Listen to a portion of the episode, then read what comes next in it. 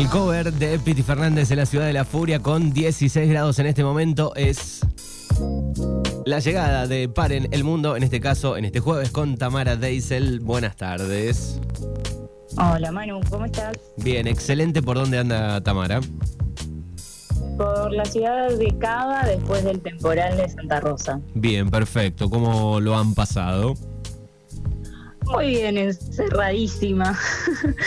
Acá no se terminó la cuarentena ni a palo. Bien, bien, bien. Bueno, ¿qué tenemos para la edición de jueves de Par en el Mundo? Para la edición del jueves traje para debatir y para reflexionar el tema de que fue viral en los medios de comunicación ya hace una semana aproximadamente, que fue el video que se viralizó de la docente de, de La Matanza teniendo una discusión, pelea, exacerbación eh, en el aula y fue filmada por, por, un, por alumnos y, y, bueno, eso trajo una serie de debates que me gustaría desandar con vos en el día de hoy. Bien, perfecto. El, el video este, que fue viral la semana pasada. La semana pasada. Sí, no quise traer el audio porque indudablemente ya casi todos lo vimos y si no, googlean, ponen docente de la matanza eh, más adoctrinamiento y, y, va a salir eh, de seguro. Bien. Eh, y también me parece que seguir exponiendo a la docente es violento. Eh, hay innumerables razones por las que a mí esto me, me, sigue pareciendo violento, la viralización y la exposición constante de, de, la, de la docente. Pero sin lugar a dudas hay también una utilización política del hecho porque estamos en elecciones y pareciera ser que todo vale tanto los medios como la derecha tomaron el guante y lanzaron eh, una y otra vez la palabra adoctrinamiento. No sé si esto te llamó la atención a vos, Manu, si lo viste o si se te pasó de largo. No, no, no, presté atención a esta palabra, pero eh, lo enmarco en el contexto de, de elecciones, obviamente, ¿no? De elecciones. Exacto, sí. Pero ¿qué es la palabra adoctrinamiento? Si buscamos en, cualquier diccionario podemos encontrar definiciones como enseñar los principios de una determinada creencia o doctrina, especialmente con la intención de ganar partidarios. También podés encontrar definiciones como dar instrucciones a alguien sobre cómo tiene que comportarse u obrar. A menudo se usa la palabra adoctrinamiento para referirse a momentos y lugares de la historia donde el acceso a otras posturas resultaba casi imposible e implica la naturalización de una doctrina. Bueno, si yo me quedo con esta última definición, lo que puedo entender es que claramente eh, no estamos en un momento y en un lugar de la historia donde no hay acceso a otras posturas, como en este caso el de la profesora. Claramente hay una relación asimétrica de poder porque ella es profesora, porque es la docente del aula y eh, los que filmaron son, son alumnos. Uh -huh. Exactamente. Ahora bien, una pelea o una discusión no es necesariamente adoctrinamiento. Y sin embargo, para las políticas como la ministra de Educación porteña, Soledad Acuña, que lleva a las escuelas a María Eugenia Vidal a sacarse fotos en campaña, y para el expresidente Mauricio Macri, que allá por el 2016, en un acto por el Día de la Bandera, le hacía cantar a niñas el sí se puede, lo que sucedió en la escuela de la matanza es adoctrinamiento. Lo de ellos, tanto lo de la ministra de Educación porteña, Soledad Acuña, como lo de Macri, no es adoctrinamiento, ¿no? Sí, sí, a veces hay que Ahora pensarlo, hay que pensarlo al revés, ¿no? Si hubiese sido al revés, bueno, ahí tenés el caso de, de cómo se tomó el tema, ¿no? Más allá de Exacto, que ¿no? si, si, era, digamos, analizado dentro de las elecciones, que se sacuden con todo, eh, no tomas ese revuelo nacional, ¿no? La, la noticia. Exacto, digo, bueno, depende de, de, de dónde no, nos paremos, podemos empezar a ver todo como adoctrinamiento o no. A mí me llama la atención porque ahora resulta que a la derecha, que quiere bajar la imputabilidad, que defiende a Chocobar y el gatillo fácil, que dio de baja el plan de conectar igualdad, que persiguió a docentes por hablar de las desapariciones forzadas en democracia, ahora resulta que son defensores de los jóvenes y de la educación, y acá un poco se le ven los hilos, muchachos. Eh, ahora bien, corriéndonos de la utilización política de ciertos partidos, la escena de la escuela de la matanza nos choca y nos incomoda bastante. Porque hay varias razones, no, no, es fácil eh, estos nuevos, esta nueva realidad en la que tenemos acceso a nuevas tecnologías, eh, tanto creo que Manu como yo venimos de una escuela en la que no, en la que no podía llevar el celular, en la que de hecho casi que ni había. Ni había prácticamente. Eh, claro, y si había era uno para mandar mensajes nada más, no, no podías ni filmar nada. Exacto. Y hay una, hay una explicación que, que quiero traer, por qué nos choca esto, eh, por qué nos choca esa escena, Karina Kaplan, doctora en educación y profesora de la UBA y la Universidad Nacional de La Plata, explicaba en el portal de Cosecha Roja que cuando debatimos sobre asuntos que atañen a la educación pública, subyace la expectativa de que la escuela tiene que ser mejor de lo que somos como sociedad.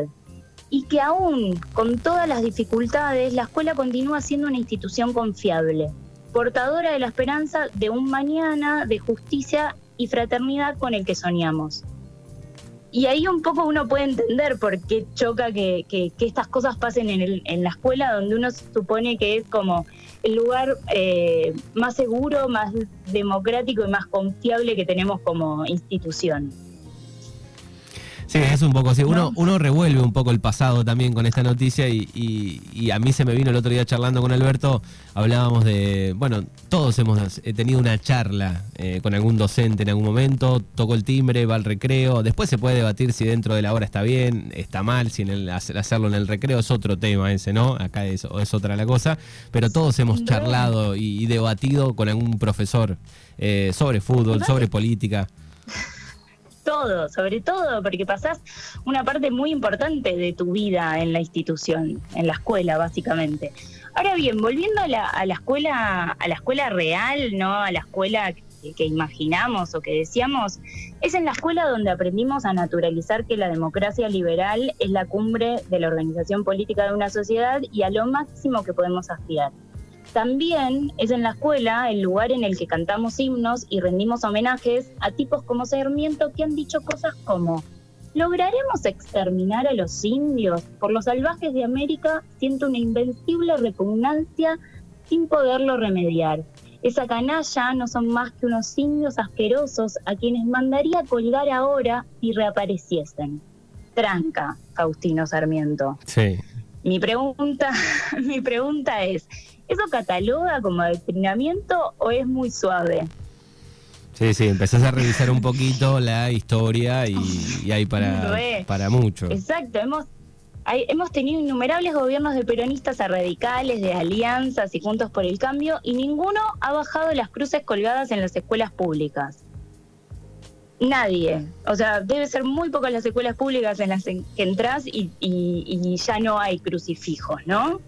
¿Eso cataloga como adoctrinamiento? Al momento no escuché a ninguno de los que se rasgan las vestiduras por los alumnos de la matanza salir a decir que esto que acabo de mencionar es adoctrinamiento. Y esto nos pone, o al menos a mí me pone de cara a preguntarme cómo y para qué surge la escuela. Y básicamente la escuela surge como la herramienta para homogeneizar a la sociedad mediante la imposición de la ideología de la clase dominante. En ese momento, la de Sarmiento donde la conquista del desierto nos parecía que estaba bien, ¿no? Y cada gobierno, con su orientación política, adoptó eh, a imagen y semejanza la educación a los modelos de producción. Y todo esto que menciono sirve como base, como excusa para pensar sobre lo que significa o no el adoctrinamiento y de ninguna manera estoy poniendo en duda la, necesidad y, eh, de, la escuela. Para mí la escuela es un lugar clave eh, como, como sociedad, como crecimiento y, demás, pero sino para, para pensar qué es lo que consideramos adoctrinamiento y si se pueden o no dar debates políticos, ¿no? El episodio de la matanza nos dejan claro que, según ciertos medios y políticas, no se puede hablar de política en la escuela. Eh, y bueno, vos ya me decías, Manu, que, este episodio te sirvió como para recordar tu, recorrido eh, escolar y si hablabas o no de política. Sí, también, digo, pensaba, eh, no había redes sociales en esa época, entonces digo, bueno, si nosotros hubiésemos adolescentes, eh, hubiésemos filmado algún momento, tal vez tampoco tenía tanto este, rebote, no había redes, pero también tiene que ver con este, la, publicación masiva de la noticia, como decís vos, de, ciertos medios que la van calentando, la van calentando y bueno, termina siendo tema nacional previo, previo a las elecciones también, ¿no? Exacto, estamos a tres semanas de las pasos, eso no, no, no hay que olvidarse. Lo que pasa es que en el medio queda destruida una comunidad educativa, una docente de la que no sabemos su contexto eh, psicosocial y su contexto real. Eh, ahora bien, quiero, quiero preguntarte si eh, sabes cómo, cuáles son los objetivos de, de la educación. Según la ley 26.206, establece que en este caso la educación secundaria comprende adolescentes y jóvenes que han cumplido con el nivel de educación primaria y tiene, atención, como finalidad principal habilitarlos para el ejercicio pleno de la ciudadanía, para el trabajo y para la continuación de sus estudios. Según marca la ley, la escuela busca formar ciudadanos, trabajadores y adultos que puedan desarrollar su vida, y en todos los diseños curriculares del país se postula como un objetivo de la educación la formación en una ciudadanía democrática. Ahora bien, pregunto, ¿acaso la política no es parte de la vida de las y los adolescentes? ¿Acaso no votamos cada dos años? ¿Acaso nos olvidamos que los jóvenes de 16 años ya pueden votar? ¿Por qué entonces una discusión en el aula pasa a ser adoctrinamiento? ¿Por qué está mal hablar de política en las escuelas? Y lo que me pregunto es, ¿acaso las derechas y los medios hegemónicos eh, no quieren que se hable, se discute y se reflexione sobre política en las aulas? Porque en el fondo, y no tanto, quieren una sociedad despolitizada. ¿A quién beneficia una educación que se pretende outsider de los debates coyunturales? Eh, en este discurso del adoctrinamiento ha circulado innumerables veces en boca de la derecha y no hace más que evidenciar su total desprecio al debate político. También plantean un alumnado carente de herramientas e impotente frente a docentes todopoderosos capaces de implantar cualquier idea en las y, los jóvenes. Como para ir cerrando, estos días escuché una entrevista que le hicieron en Radio Futura a Pablo Alabarce, sociólogo, escritor, y, profesor, y también ex compañero de la docente de La Matanza, y traje tres fragmentos que me parece interesante escuchar con ustedes. Bueno, escuchamos el primero. Escuchamos el primero. Esa idea de que la ideología debe ser dejada fuera de las aulas, porque si no se produce adoctrinamiento, eh, olvida que los manuales de historia fueron escritos desde posiciones ideológicas muy claras y muy determinadas, porque toda, todo conocimiento social es un conocimiento ideológico. ¿Ideológico quiere decir? Que vos comprendés los fenómenos a partir de determinadas concepciones del mundo y de la vida. Ahora, desde ya que un docente tiene la obligación de afirmar su concepción del mundo y de la vida y comprender que existen otras concepciones del mundo y de la vida alternativas, distintas, complementarias, opositivas, etcétera, etcétera. Y eso tiene, eh, nos exige un máximo de tolerancia, tolerancia que por supuesto tiene límites. ¿Cuáles son los límites? Los límites son el antisemitismo, el racismo, la discriminación y la reivindicación de la dictadura. Bueno, súper súper claro, ¿no? primero, todo material que recibimos, que fuimos captando, digamos, tiene una ideología, ya desde un manual hasta un libro, ¿no?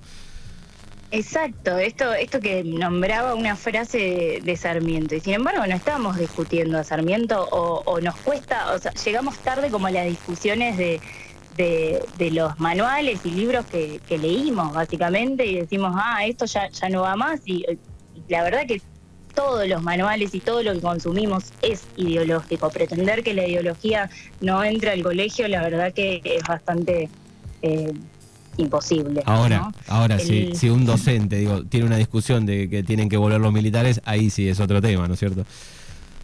Ahí es otro tema y va en contra, como digamos, de, la democracia, de los derechos humanos y demás, y de hecho hay, hay sanciones pasó hace muy poco en, Capital Federal que había un profesor que había asumido como, director, había concursado y, la, comunidad se enteró que era una persona que hacía apología eh, de los milicos básicamente y pudieron eh, como correrlo del, cargo porque no está bien básicamente. Sí, sí, y sucede en otras partes, y sucede en otras partes del mundo también, digo que han tenido dictaduras eh, o, o, golpes y bueno, está prohibido este reivindicar eso, ¿no?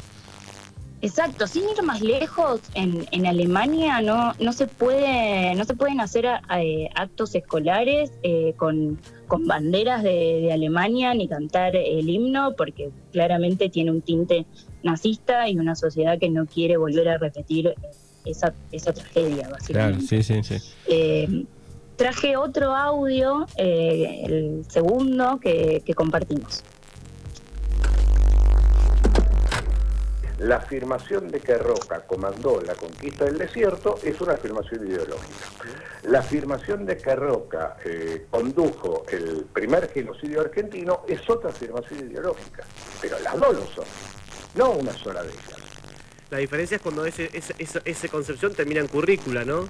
Pues bueno, exacto. Una entró en la currícula, la otra no entró en la, la currícula. Otra no entró, claro. ¿Por qué entró en la currícula? Entró porque hubo determinadas configuraciones de poder que tienen que ver con el rol del Estado, etcétera, etcétera, muy viejas, muy largas, eh, y, que, no está mal además eh, eh, que sean presentadas a debate, a debate, ¿no? Esto es, durante demasiado tiempo los manuales de historia lo presentaron como imposición. Sin embargo, eso no fue llamado adoctrinamiento. Vuelvo a insistir, esta idea de que los docentes K adoctrinan eh, es una idea muy jodida y además incluye otro elemento, otro elemento que es en parte compartido eh, por, perdonen la simplificación, eh, ambas partes de la grieta. La idea de que el otro puede ser manipulable y adoctrinable. No, la idea misma de adoctrinamiento remite a esta, esta metáfora de te llenan la cabeza. y las cabezas no se llena, no, son recipientes vacíos que, al, cual se le van incorporando los conocimientos que al adoctrinador le plazca. Eso no existe. Bueno, ahí está la palabra de Pablo. Exacto, sí, ¿cuántas, cuántas veces escuchamos te, te llenan la cabeza, ¿no? Qué, qué, poca estima y consideración hacia el otro cuando, cuando decimos esto, porque es considerar que la otra persona no, no tiene posibilidad de, de pensamiento crítico, de crear sus propias eh, sus propias ideas, ¿no? Sí, y generalmente digo, sucede desde el otro punto de vista, ¿no? Que el que piensa distinto a vos te tira esa como si vos, este, nada, no, tendrías pensamiento, no tendrías decisión, no tendrías nada, ¿no? Exacto. Y por, el, por último, Pablo habla sobre, sobre la docente de la matanza porque con ella militó clandestinamente contra la dictadura en la universidad y esto es lo que, lo que nos decía. Laura es una docente de enseñanza media y terciaria que debe acumular horas en por lo menos cinco colegios para tener un ingreso eh, relativamente digno. Eso a mí me merece el mayor de los respetos. O sea, es una laburante de la educación. ¿no? Para hacer eso hace falta un compromiso con el laburo y con la docencia y un inmenso amor a los pibes que este video disimula, pero no me cabe ninguna duda que Laura lo tiene. No, esto, esto eh, eh, normalmente los que hablan de la docencia y se llenan la boca hablando de los maestros esto, los profesores lo otro, los sindicalistas, Baradel, la mar en coche, no han pisado un aula desde que salieron del secundario o de la universidad en mejor de los casos. Bueno, concreto, preciso muy concreto y, la verdad es que, es que sí, a esta altura ya no quedan dudas que, que la educación es un tema recurrente, pero que mayoritariamente lo es cuando se está en campaña. Queda claro también que quienes se rasgan las vestiduras nunca hablarán de los presupuestos paupérrimos que han implementado de un lado y del otro, de, la famosa y estúpida grieta, eh, y pese a las sendas campañas de difamación contra la escuela pública y sus trabajadores, la escuela sigue siendo aún una de las pocas instituciones donde la palabra circula. A contramano de lo que desean las derechas para el pueblo, la educación no se trata solo de un acto descriptivo y expositivo, sino sobre todo de un acto interrogatorio y transformador. Está claro que la violencia verbal y gestual de la docente está mal, que no se puede dar una clase a los gritos pero eh, las reacciones que suscitó este hecho han sido incluso peores y ahí también hay que seguir poniendo foco. Bueno, muy bien, esta Mara Deisel eh, que nos abre un poco la cabeza y nos hace pensar en este jueves aquí en, en Mañanas Urbanas. Será hasta dentro de 15 días. Así es, nos vemos en la primavera, Manu. Claro, ya llega la primavera. Hasta la próxima. Abrazo, chau, chau.